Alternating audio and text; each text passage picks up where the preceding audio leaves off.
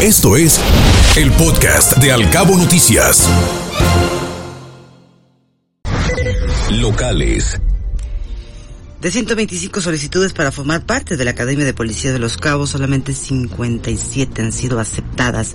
Todos los aspirantes deberán cumplir con los exámenes de control de confianza, así lo indicó el director del Servicio Profesional de Carrera Policial, Gabriel Martínez. El sector hotelero tiene un déficit de personal entre un 5 a un 8%. El reto es seguir prestando los servicios de calidad que se ofrecen y que el turista no note la falta de personal, así lo externó la presidenta ejecutiva de la Asociación de Hoteles, Lil Jersey. Ahorrará el ayuntamiento cerca de 3 millones de pesos con el despido de 300 trabajadores. Se requiere para sanear la nómina municipal reducir hasta 600 trabajadores más, así lo comentó el tesorero Jonathan Vargas. Considera la Canaco Los Cabos a la inflación como la responsable del desabasto en algunos productos. La escalada de precios sigue por encima del 10% en este destino turístico, así lo mencionó el presidente del comercio organizado, Gustavo Rubio.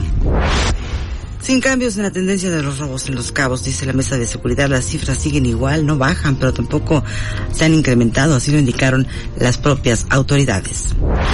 Dice el procurador de Baja California Sur que ha disminuido en un 13% el índice delictivo.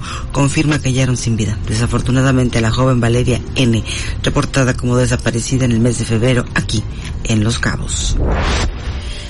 Revisarán los directivos del ITES la construcción de las casas de damnificados de Santiago en un lapso de 20 días podrían entregarse seis viviendas a los beneficiados, así lo dijo el representante del gobierno estatal, Carlos Castro. Esperan tener avances de la reforma electoral de Baja California Sur a más tardar en abril del 2023. Después abordarán lo referente a la redistritación, así lo mencionó el diputado Cristian Agúndez. Escuche Al Cabo Noticias de 7 a 9 de la mañana con la información más importante de los cabos, México y el mundo por Cabo Mil Radio 96.3.